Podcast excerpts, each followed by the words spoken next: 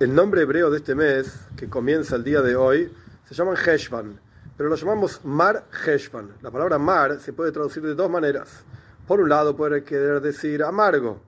¿Por qué? Porque este mes no tiene ninguna fiesta. Venimos de un mes de Tishrei lleno de fiestas. Y este mes no tiene ninguna fiesta. Entonces es, por así decir, entre comillas, amargo. Y la segunda traducción es mar, una gota.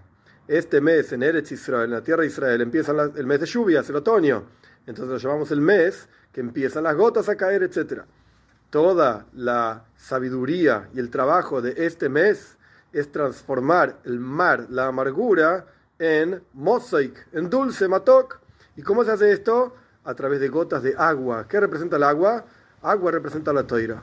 A través del estudio de toira transformamos aquello que es amargo en dulce.